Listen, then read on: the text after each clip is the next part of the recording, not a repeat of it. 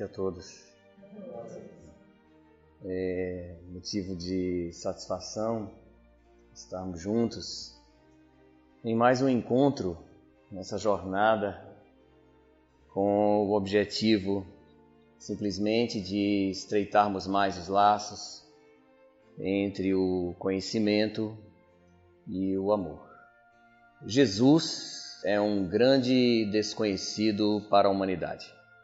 Sendo ele um grande desconhecido, por consequência, a sua mensagem é ainda muito ignorada. Se simplesmente eu me dedicasse a escrever um livro sobre Jesus, apenas sobre Jesus, no que diz respeito aos seus dados biográficos, tomando como base os evangelhos, eu não escreveria mais do que 23 linhas sobre este homem. Com o passar dos séculos, o seu pensamento, a sua filosofia de profunda sabedoria foi substituída por uma estrutura dogmática religiosa, cheia de rituais, sacramentos, e tudo o que deveríamos conhecer sobre ele foi substituído por uma figura moldada aos interesses da religião nascente, que conhecemos com o nome de cristianismo, moldada segundo os caprichos e a vontade dos líderes religiosos desta religião nascente, que beberam profundamente da cultura pagã entre os egípcios e entre os gregos, e ao entrar em relação com essas culturas, organizaram o pensamento e trouxeram lendas, fábulas, mitos de tais culturas e saturaram a imagem de um homem que ainda hoje, passado dois mil anos, deve estar pelas áridas encostas da Judéia ou nos pequenos montes verdes da Galileia. Deixaram-no crucificado, morto, ensanguentado, a sua imagem inspira depressão. Não encontramos solidariedade, posto que seus braços estão crucificados e por isso mesmo ele não pode nos abraçar. E o seu olhar melancólico se volta sempre para um ponto abstrato, no vazio, no espaço, nunca para nós. E de nossa parte, permanecemos como eternos mendigos de um perdão e de uma misericórdia que nunca nos chega. Porque quanto mais estivermos carregados de culpa, cheios de remorso, de azedume na alma e sem nos perdoarmos, melhor para a religião dominadora. Sendo assim, nos afastamos daquele homem intrigante, instigante e altamente sedutor. E nos aproximamos da imagem de um mito que conhecemos com o nome de Jesus Cristo. Foi justamente desta expressão Cristo, de origem grega, Christus, que quer dizer o ungido, que surgiu então as duas palavras cristãos, os que seguem Cristo, e cristianismo, a religião que, segundo os cristãos, foi fundada por Cristo. Se perguntarmos à sociedade que se autodenomina cristã quem é Cristo, ela irá nos dizer imediatamente. Quando nasceu? E a resposta, 25 de dezembro. Como se deu o seu nascimento? De uma forma, responderão, sobrenatural, miraculosa, na narrativa de Lucas, os pastores estavam ao relento com as ovelhas. Os seus pais se dirigiram para uma cidadezinha na Judéia de nome Belém. Ainda segundo Lucas, quando ele nasceu, os pastores foram avisados por anjos.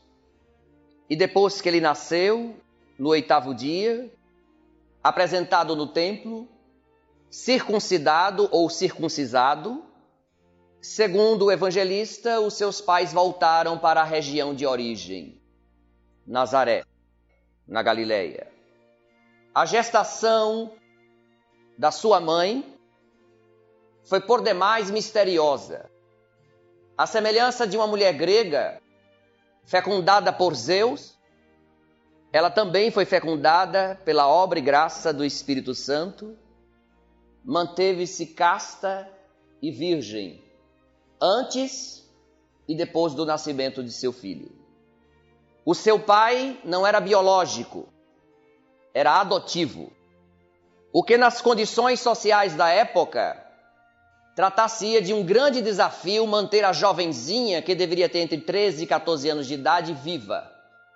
Porque se uma mulher era pega em adultério, era demasiadamente, exageradamente perseguida, a sua vida era exposta e era sumariamente apedrejada.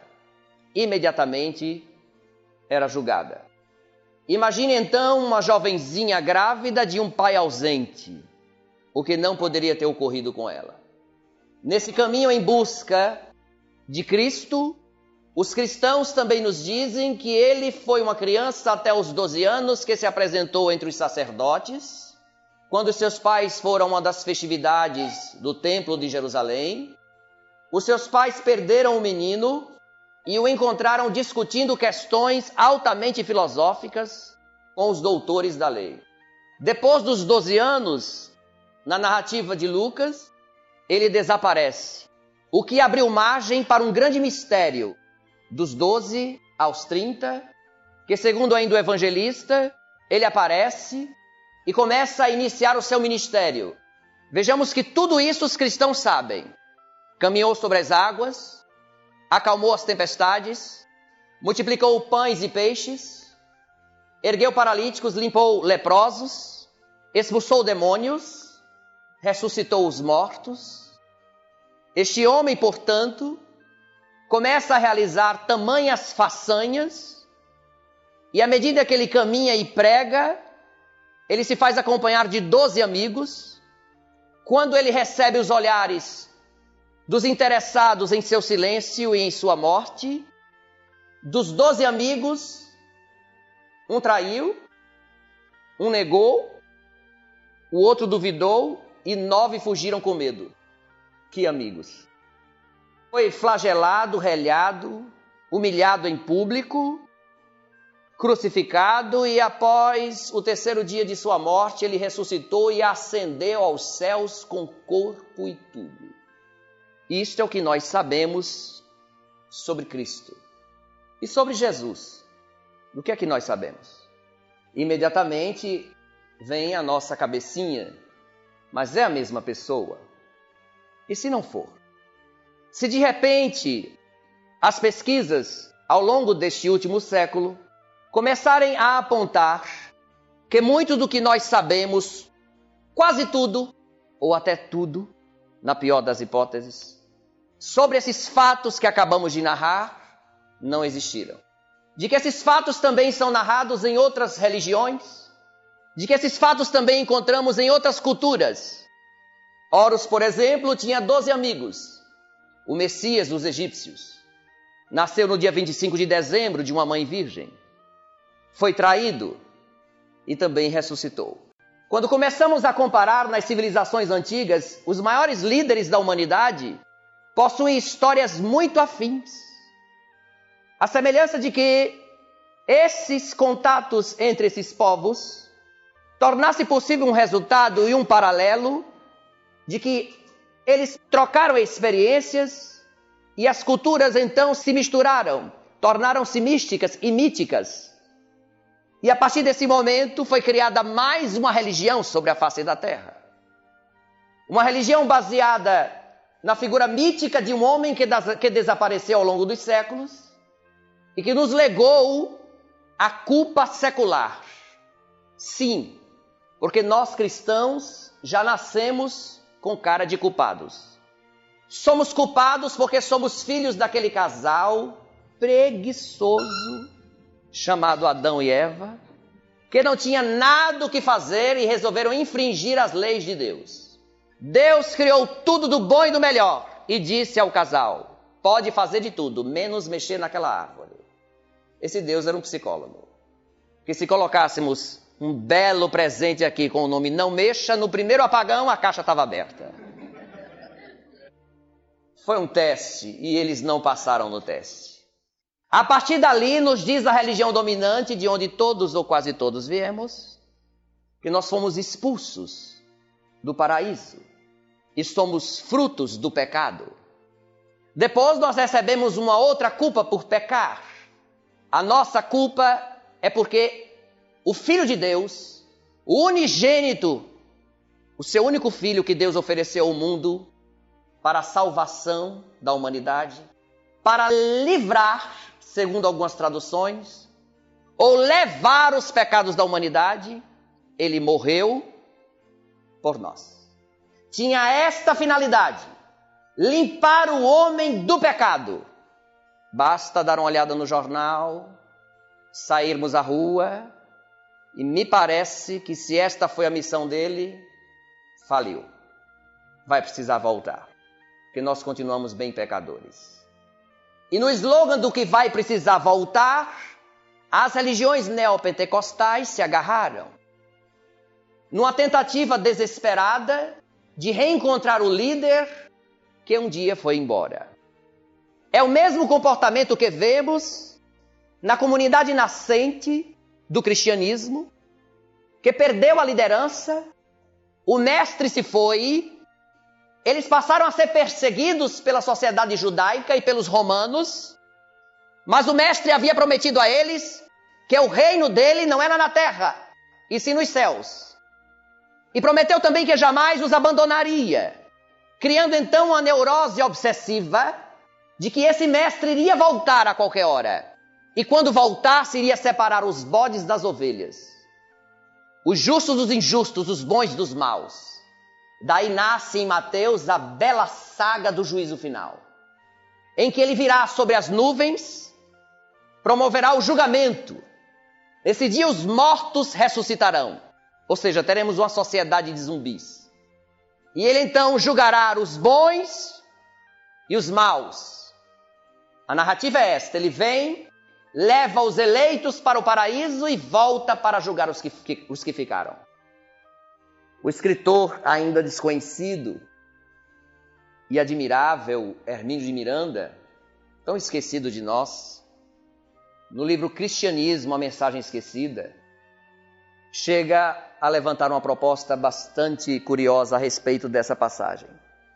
Bom, diz ele, se Jesus vai voltar para nos julgar, e ele vem e leva os eleitos no primeiro grupo, para depois voltar e julgar os que ficaram. Isso quer dizer logo que se eu não fui no primeiro grupo, boa coisa para mim não sobrou. Então, para que é que ele vai voltar? Porque para mim, se eu não estou no primeiro grupo, eu já estou julgado. Como podemos esperar alguém que vai voltar se esse alguém nunca nos deixou? Só volta quem partiu. E essa mesma neurose obsessiva está se repetindo há dois mil anos. Como também estamos repetindo esse mecanismo de culpa sem nos perdoarmos, porque tudo na nossa estrutura psíquica girou em torno de culpa e de pecado. Não podíamos nunca questionar. Quando íamos dialogar com o representante de Deus, dizíamos a ele os nossos tormentos e dizíamos assim, ó, mas é que eu estou pensando, não, não pense não. Pense não que é um problema. Mas é que eu queria e piorou. Não queira não. Querer leva ao deslize. Deslize traz o sofrimento. Mas é que eu desejo. Não, nem fale essa palavra. Desejar leva o pecado, o pecado leva ao inferno. Compra sua penitência e domingo que vem volte, depois que pecar a semana todinha de novo. Nós fomos estruturados nessa condição de repetir erro porque queríamos ter prazer, mas não podíamos ter prazer. Porque alguém disse que não era possível nem sequer pensar, questionar, filosofar. Assim como os senhores, eu também vim de uma religião dominante. Eu costumo dizer que minha família é espiritólica.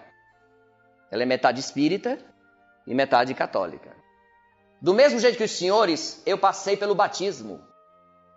Se as crianças pudessem falar naquela hora. Porque a estrutura religiosa até hoje diz que se não batizar e morrer antes do batismo, vai para o inferno. Até hoje a sociedade corre para batizar, porque se não batizar é pagão. E quando não batiza, acontece tudo que é de desgraça com o menino ou com a menina. Então batiza logo pelo amor de Deus, que se acontecer alguma coisa errada, vai direto para o céu. Santo Agostinho dos pais da igreja já se questionava sobre isso. Quando ele se deparava diante de crianças que nasciam, morriam antes de serem batizadas. E agora? A teologia dizia, vai para o inferno, não foi batizada? E ele pensava, mas só vai para o inferno quem pecou. A criança não teve tempo de pecar, como é que pode ir para o inferno?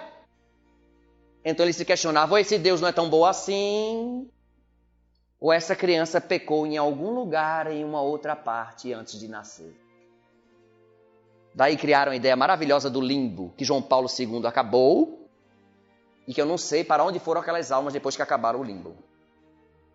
Então eu recebi como os senhores a formação católica, estudei num colégio católico até os 10 anos de idade. O patrono era o menino que havia morrido vítima de uma febre, uma peste. O menino, depois de morto, começou a aparecer em espírito, curando as pessoas. Aí declararam o menino santo. Pronto, era o patrono da escola. Aí tinha o desenho num quadro do menino na parede na sala de aula, e junto do menino tinha uma santa. É aquela escola montessoriana, reformista, cuja pedagogia é a sociedade é equilibrada, o problema é o menino. Manda o menino para cá, a gente ajeita o menino e devolve à sociedade. Porque a culpa é nunca da sociedade, é do menino, é da menina. Então imagine você estudar numa sala de aula dessa, com um menino de 9 para 10 anos, morto por uma febre, olhando para você o tempo todo. E ao lado a santa. E olhar de santo, os senhores sabem como é, não sabem? Você passa, a santa faz assim, ó. Você volta, santa vai pecar para ver um negócio. Então ficavam os meninos tudo carinha de anjo. E libertava o diabinho na hora do intervalo. Quando cheguei aos 10 anos, eu acho que meus pais tramaram a minha morte. Eles ficaram conversando talvez durante dias, debatendo o meu destino. Eles resolveram me matricular numa escola protestante. E eles eram espíritas. Mamãe católica, muito generosa, papai muito fraterno, espírita, irmão. Então eles me matricularam no colégio protestante. E foi ali que eu ingressei no meu profundo interesse com as lecções. Lecções são aqueles cultos no intervalo da sala de aula, das aulas. Em vez de jogar futebol no pátio, não, vai louvar Jesus. Então na época estava chegando no Brasil a música gospel, que hoje tem de tudo, tem forró, tem pagode, tem rock and roll para Jesus. Tem trio elétrico na avenida, com mamãe sacode para Jesus. Só Jesus eu sonhou o nome do trio elétrico. Então, na época, estavam chegando essa parafernália, tudo em nome de Jesus. Que hoje, tudo em nome de Jesus. Jesus virou corretor de imóveis. Jesus trabalha em agência de veículos. Olhe, faça o que quiser que ele resolve tudo para você. E naquela época estava chegando essa novidade. E na sala de aula, eu passava constantemente por uma evangelização. 54 crianças, o professor de religião só dava aula para mim. E sempre falando do juízo final. Sempre falando do juízo final. E juízo final para cá, e vamos todos dormir depois da morte. O anjo vai tocar a trombeta e os mortos acordarão. E desde criança eu tenho algumas percepções através da vidência. Já foi muito pior na minha infância. E eu via os espíritos, morria de medo. Eu me escondia no banheiro, que eu achava que os espíritos não tinham nada para fazer no banheiro. Que ignorância, não é? Meu Deus. Fiz oito anos na minha primeira comunhão. A minha família católica me deu várias Bíblias. Bíblia de papel de arroz, capa preta, letra dourada, caixa alta. Bíblia com fechiclé, o zíper, capa marrom. Bíblia em papel jornal, Bíblia com figurinhas de gibi. Bíblia para tudo que era gosto. Foi ali que eu comecei então a me interessar lentamente, brincando, comparando uma com a outra e percebendo que a palavra de Deus era de um jeito para uns e era diferente para outros. E que Deus cometia alguns erros na Bíblia. E que Deus às vezes era mal-humorado, sofria de esclerose. perdi a memória. E aquilo eu fui guardando, guardando. E naquele dia, então, da primeira comunhão, a minha avó paterna me resolveu me presentear com um livro psicografado pelo Chico Xavier, escrito Pai Nosso, de autoria do espírito Meimei. Acharam pouco também, me deram um livro chamado O Livro dos Espíritos. Então, na minha cabecinha de criança ignorante e cheia de imaginação, se os espíritos estavam em tudo que era lugar, imagine dentro daquele livro. Abrir o livro jamais, porque devia sair um monte de espírito dali de dentro. Então deixava sempre quietinho, havia uma estante do meu pai no corredor entre a sala e a cozinha, e eu passava virando o rosto.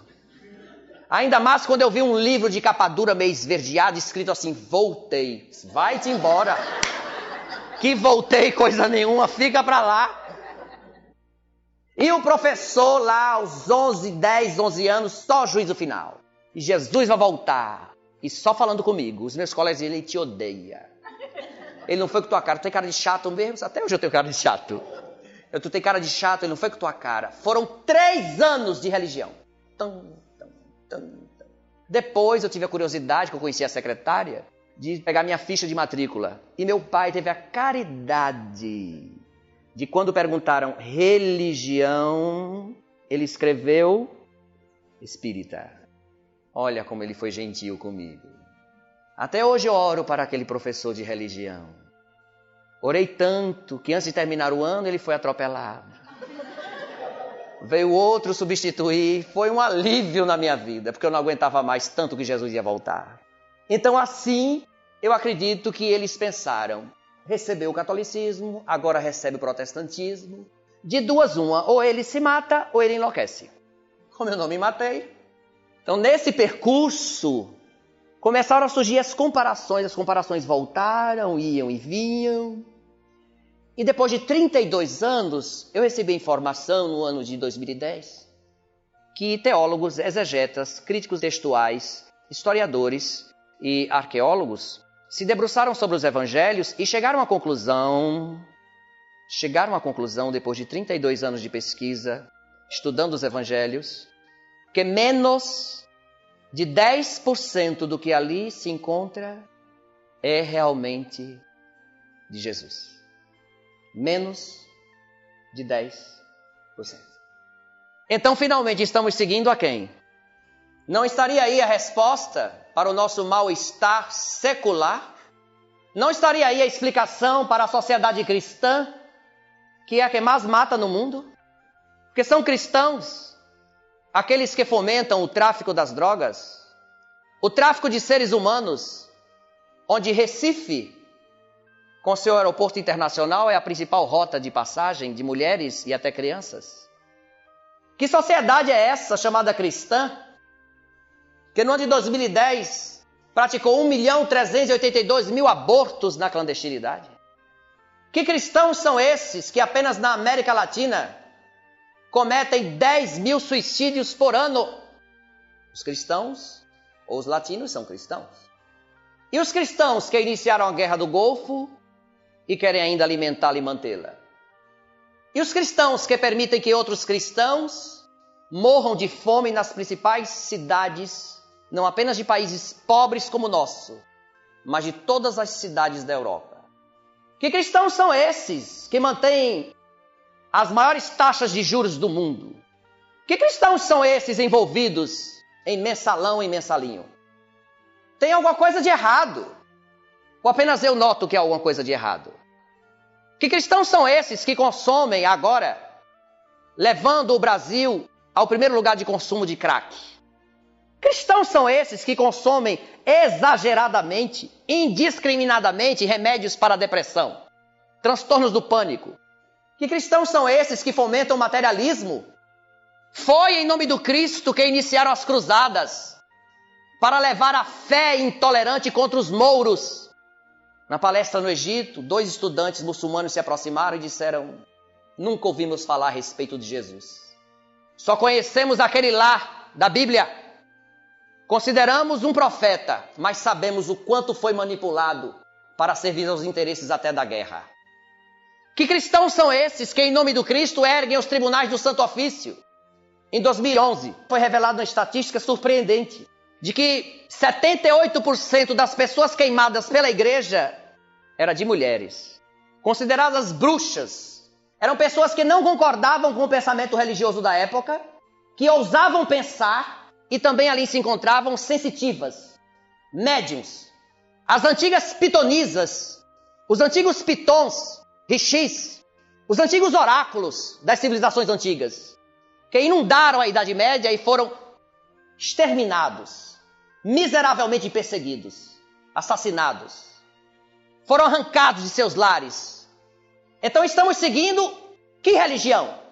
A religião de um homem morto, ensanguentado, que não conseguimos fazer com que ele desça para vir ter conosco em nossa cama, sentar-se ao nosso lado para ouvir as nossas lágrimas, sentir o nosso apelo afetivo.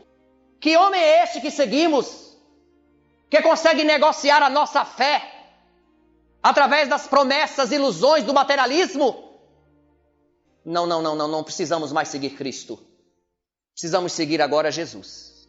Estamos precisando desse homem.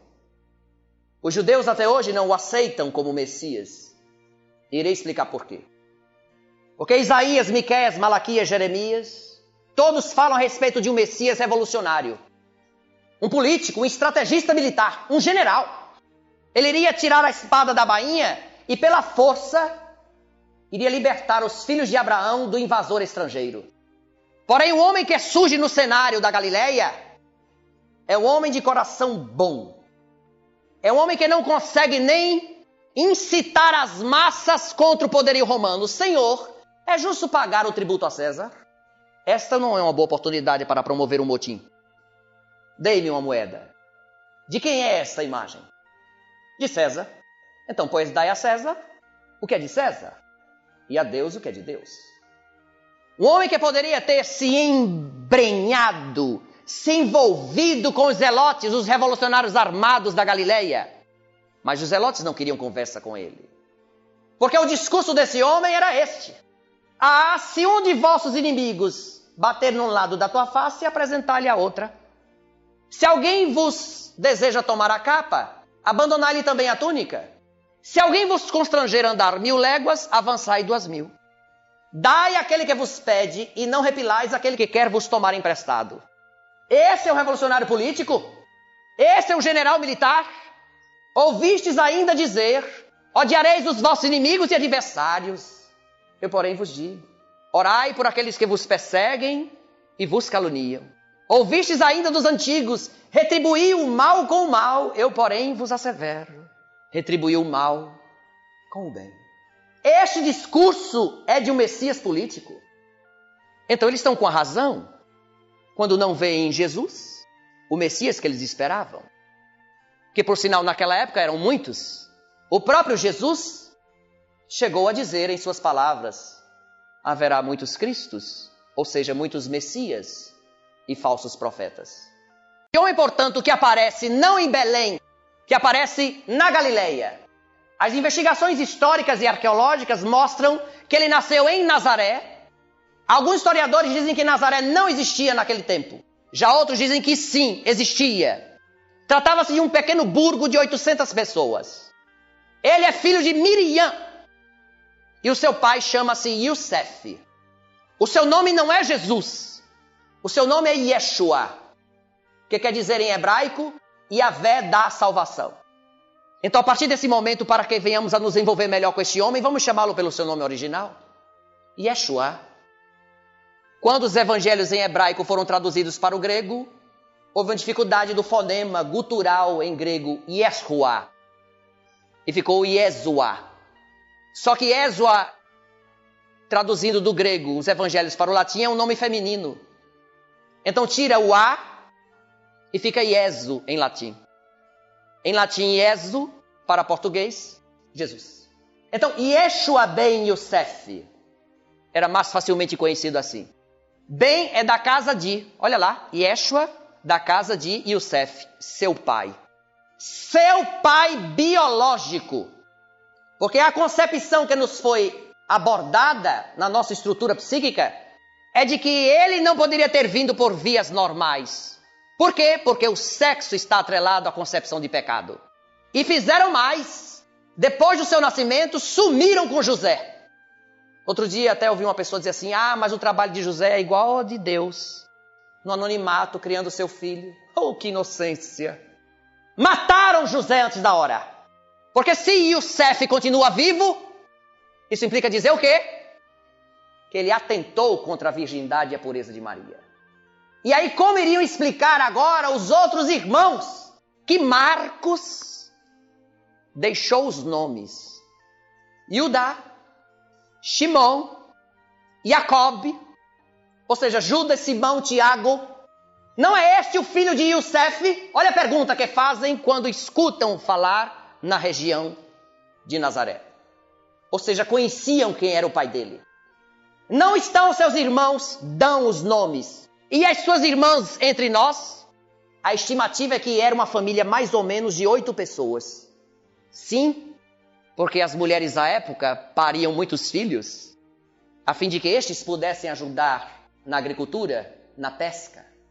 A mão de obra, então, era de graça. Que dificuldade há de nossa parte, meus amigos, minhas amigas, de ver um menininho de mais ou menos dois anos sendo levado para Bet Hassef, que é a chamada Casa do Livro. Deveria funcionar numa sinagoga velha abandonada na região, e ao lado de outros menininhos porque só os meninos têm o direito de ler a Torá. As menininhas aprendiam ouvindo apenas. Ele ali aprendeu, assim que começou a falar, a primeira frase que todo menino de tradição judaica aprende é o Shema. Escuta, ó Israel, o Deus é um só. Amarás, portanto, ao teu Deus sobre todas as coisas, de toda a tua alma, com toda a tua força e de todo o teu coração. Mais à frente, adulto, não é isto que perguntam? Senhor, qual é o maior mandamento da lei? Seria a mesma coisa que perguntar a um espírita qual é a primeira pergunta de O Livro dos Espíritos. É uma tolice. Isso não é desafio nenhum. E ele repete: ama a Deus sobre todas as coisas. Essa frase não foi criada por Jesus. Ela se encontra no Velho Testamento. Está em Deuteronômio. Ama a Deus sobre todas as coisas. E a segunda frase, e ao teu próximo como a ti mesmo, está em Levítico. Então ele não criou nada novo até então. Ele vem dando um novo significado àquilo que havia sido esquecido. Ou seja, ele resgata o espírito da lei. O que havia de divino na lei, ele reassente. Ele traz de volta, mas traz agora sob um novo olhar. Um olhar de alguém muito mais maduro que gerencia a situação. Portador de uma inteligência altamente sofisticada, que sabia o contexto social em que vivia, o perigo, o que falasse, tornasse uma arma contra ele. Porque ele cresce na região de Nazaré, vendo os seus párias, os seus conterrâneos sendo miseravelmente perseguidos. Herodes o Grande, antes de morrer, dividiu a Galiléia para os seus filhos. No mesmo país, transitando tinha que se pagar impostos entre o sul e o norte. Os impostos eram tão elevados cobrados por Roma que para se colocar um barco no mar da Galileia pagava-se imposto. Ao final de um ano, um judeu perdia mais ou menos 32% de impostos. Fora a corrupção que adentrara a intimidade dos santuários. Roma percebia de tal forma a corrupção que não demorava os prefeitos das cidades, porque eles ficavam amigos dos conquistados. Eis o porquê de Anás e Caifás permanecerem por muito tempo à frente do sacerdócio. Porque Herodes o Grande, antes de morrer, leiloava os cargos de sacerdote e somente pagava a família que tinha mais dinheiro. Esse menino, portanto, cresce num cenário de horror, em que as legiões romanas invadem quando querem a Galiléia. A Galiléia, o seu mar, era farto. Ainda hoje é belíssimo, as águas são verdes. O vento que sopra das montanhas de Golã levantam as ondas, fazendo lembrar aquela caminhada de tempestade no barco. O mar era cheio de peixes, era uma abundância, era uma fartura também as suas terras. Então as legiões romanas iam para lá para fazer pilhagens, saques. As mulheres com suas filhas eram levadas como escravas para as orgias sexuais dos palácios romanos. E aqueles homens que se rebelassem ou eram logo crucificados ou colocados como escravos presos na intimidade das galés para as batalhas náuticas romanas e ali morriam presos às embarcações. Quando estivemos em Roma, tivemos na mão alguns documentos da época e os registros apontam que Pilatos, o prefeito da Judéia, representante de Roma, em um dia apenas mandou crucificar mais de dois mil judeus.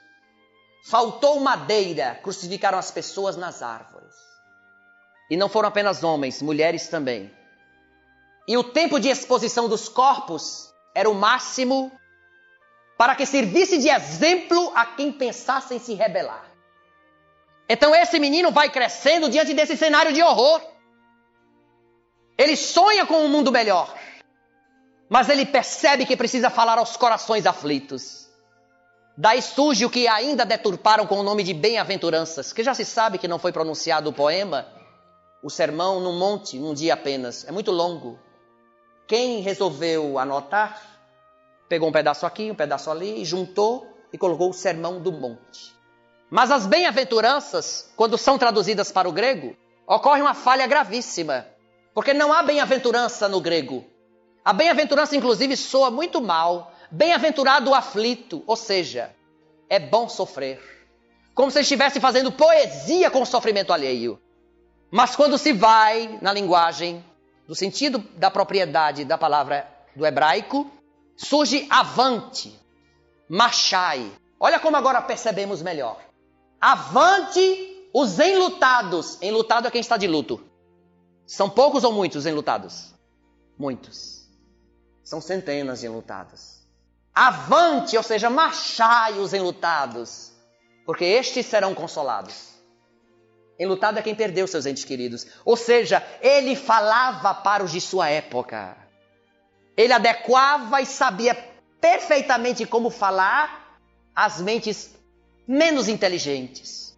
Porque aqueles que o acompanhavam eram pessoas analfabetas em sua maioria, gente do povo, artesãos, agricultores, pastores, pescadores. Então ele se apropria de uma linguagem pedagógica muito peculiar, pequenas historietas para dar o ensinamento. Esse menino vai crescendo e assume o ofício de seu pai. Porque é da tradição uma profissão, até em alguns casos duas profissões. E a palavra que encontramos em Marcos, o Evangelho de Marcos, não é carpinteiro. A palavra que encontramos é tecton. Tecton em grego quer dizer construtor de casas. E até hoje em Nazaré existem inúmeras pedreiras. Dá para imaginarmos? Não aquele homem ensanguentado, mítico, mas um jovem, filho mais velho de uma família numerosa, indo trabalhar com seu pai em uma pedreira? Sim, porque a época era de avanço da construção civil. A cinco quilômetros estava a cidade de Séforis, a mais próspera, que Herodes o Grande havia destruído e que Herodes Antipas, o seu filho, estava reconstruindo para tornar-se a pérola da Galileia. Então eram muitos os trabalhadores que se dirigiam para aquela região, os artesãos. As pessoas queriam oferecer seus serviços. E não vemos isso em uma bela máxima deixada por Yeshua a parábola dos trabalhadores. Aquela parábola ali é a excelência do contexto histórico. Ela, além de se encontrar nos evangelhos mais antigos, ela reflete bem o pensamento social da época. O homem foi à praça, porque era comum os desempregados ficarem na praça. Então o senhor da vinha foi à praça para assalariá-los. Quando terminando o dia, chegou o atrasado. Aí o que chegou primeiro revoltou-se. Revoltou-se? É assim que diz? Como é que você paga o mesmo que eu trabalhei o dia todo? E esse trabalhou tão pouco, recebe a mesma coisa? Pronto, é a máxima da política da época, é a máxima do contexto da época. Então muitos ficavam nas praças esperando serem chamados pelos patrões, pelos donos de terra, pelos construtores. Que dificuldade há, meus amigos, de imaginarmos esse rapaz de gestos nobres, educado, sensível, um bom filho, se relacionando com dificuldade com seus irmãos, conforme narram os próprios evangelistas que não o compreendiam, trabalhando numa pedreira, construindo casas ao lado de Yusef. Esse é um homem mais próximo de nós. No Oriente existe um ditado peculiar que diz assim: É muito mais fácil seguir a um mestre morto do que seguir um mestre vivo. O mestre morto não está próximo de nós. A gente faz o que quer e alguém nos absolve da culpa prometendo um loteamento no paraíso. De preferência perto da casa de Simão Pedro. Mas o mestre vivo, olha como é difícil seguir um mestre vivo. O mestre vivo está ali junto. Não faça isso não. Isso está errado. Erga-se, tome a minha mão. Não se culpe assim. Você é filho de Deus, você merece perdoar-se. Você merece uma chance para começar de novo. Olha que proposta. O mestre vivo é capaz de nos dizer: a tua adesão te libertou. Sim, adesão, porque até nisso mexeram. Nos estudos da origem dos textos, a palavra, portanto, não é tu crês. Crer liga-se à crença. Crença, quem trabalha com crença, é religião. Aceite Jesus como seu único salvador e nada mais. É a crença. Não pergunte, não filosofe, não questione, não indague nada, não duvide, não pense, não raciocine, apenas creia. Daí lembram das passagens com os doentes? Tu crês? Não era tu crês. É tu aderes. Tu aderes? Ou seja, tu tens compreensão daquilo que buscas? Tu aderes é tu compreendes o que eu acabei de ensinar? É aderir a um pensamento. Aderir. Ser adepto. Como serão reconhecidos os adeptos do Espiritismo? Espíritas. Adepto. Adepto de quê? De uma filosofia, de uma ciência. Porque esses compreendem os princípios espíritas, são adeptos. Quem crê hoje, amanhã não pode crer mais.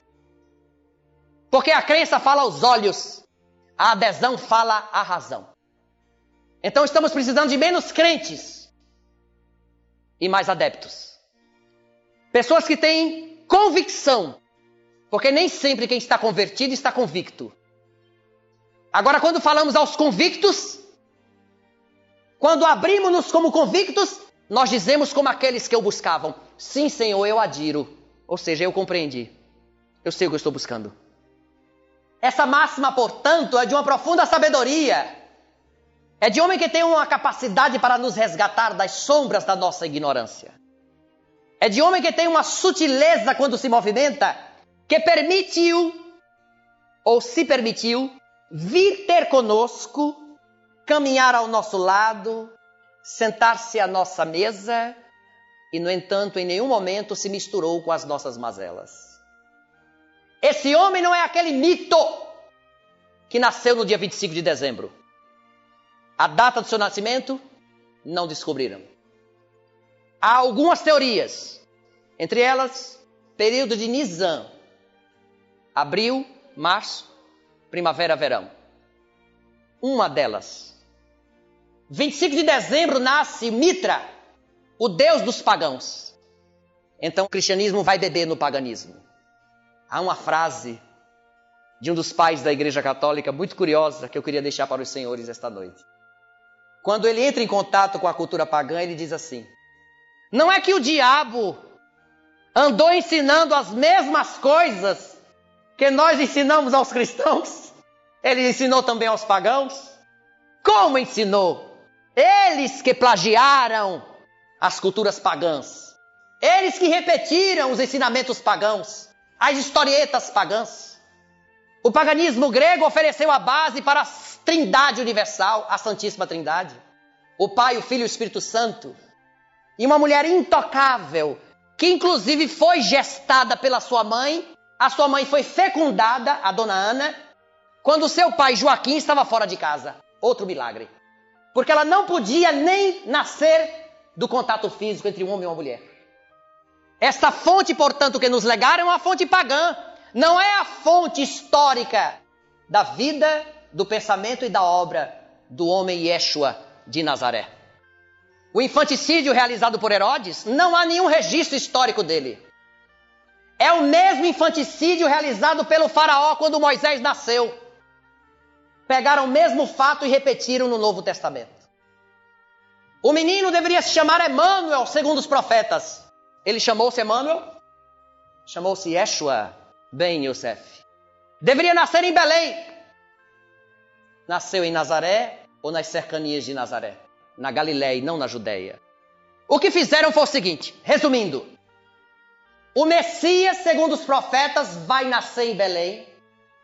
Vai fazer extraordinários fenômenos vai conduzir as massas a uma revolta, chamar-se a Emmanuel, ele depois será humilhado, puxarão a sua barba, será assassinado entre bandidos, sortearão as suas vestes. Pronto. É o que se fala sobre o Messias.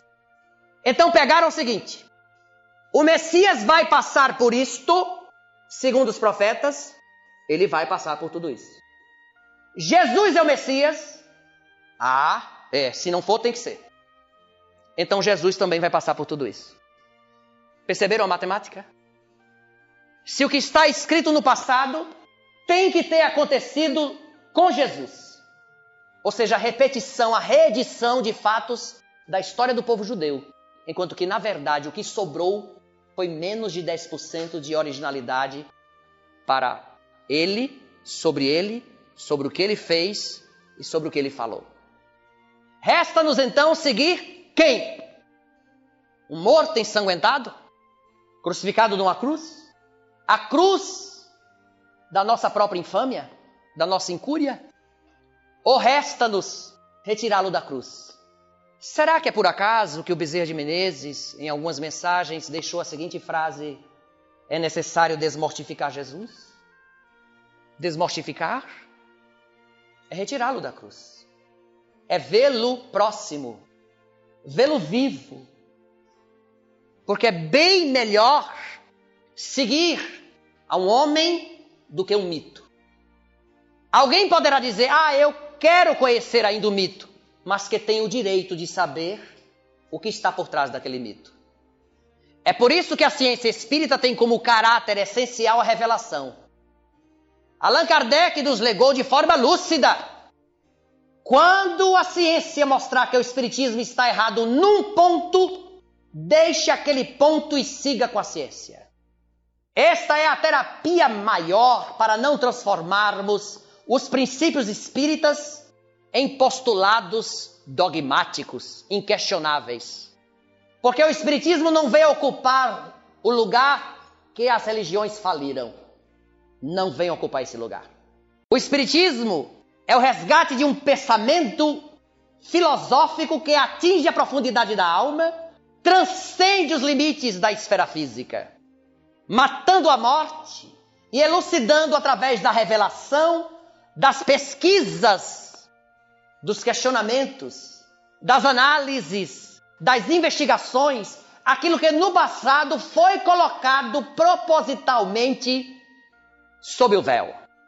Porque quanto mais ignorante é uma sociedade, mais fácil é de dominar essa sociedade. O homem de Nazaré ainda constitui para todos nós um grande mistério. E muito ainda nos próximos séculos virá à tona. Os estudos não param. E eu queria deixar a seguinte observação. Hoje, Jesus não está mais nas religiões. E Yeshua ben Yosef é objeto de estudo nas maiores universidades do mundo.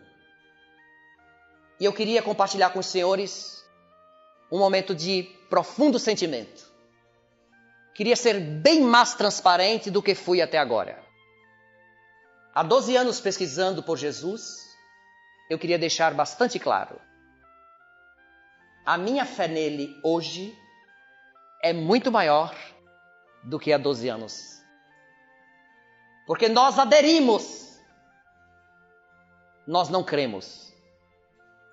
O mundo está cansado das crenças. O mundo está precisando mais de compreensão e de adesão. O mundo está cansado do cristianismo que fomentou a guerra, a fome, a corrupção, o egoísmo. Como diz um filósofo francês de nome Bergson, as religiões, na tentativa de acabar com o egoísmo na terra, estimularam o egoísmo celeste. E é isso que vemos. Estamos todos não mais como irmãos ou companheiros de ideal. Estamos todos concorrendo a uma vaguinha no paraíso. Para esta denominação religiosa, a salvação se dá na fé. Para aquela outra, se dá dentro da igreja. Para os da fé, os que estão na igreja estão no inferno. E para os da igreja, os que estão naquela fé estão no inferno. Os espíritos, então, estão para lá do inferno. O pensamento de Jesus, ou o pensamento de Yeshua, não é o das separações, não é o dos cismas, não é o das cisões. Não se prende a rótulos. O pensamento de Yeshua atinge o psiquismo e o sentimento. O pensamento de Yeshua fala o coração e a razão. Senhor, vem curar o meu servo que está doente. Tu aderes? Sim, Senhor. Adiro de tal forma que posso te dizer: eu sou condutor de homens, diga aos meus homens: vem cá, eles vêm, vai lá, eles vão. Vai acular, eles me obedecem. Então, eu aderi de tal forma que eu tenho certeza que se tu ordenares aos teus, eles irão. E a lição repercute até hoje para todos nós. Ele olha para os judeus, monoteístas, filhos de Abraão, considerados os eleitos do paraíso. E o romano, o romano era politeísta, pagão. E diz a todos para ouvirem: jamais vi em toda Israel fé igual a deste homem. Ou seja, ele aderiu. Que possamos aderir a esse homem encantador, a este sonhador das estrelas, a esta figura intrigante e instigante, a esse homem sedutor e segui-lo, não mais ao Cristo, mas a Yeshua Ben Yosef, que tem muito a fazer pela nossa sociedade e por cada um de nós. Agradecemos o convite para estarmos aqui em Itapira, ao lado de companheiros também de outras regiões. Desejar um forte abraço para todos e muita paz.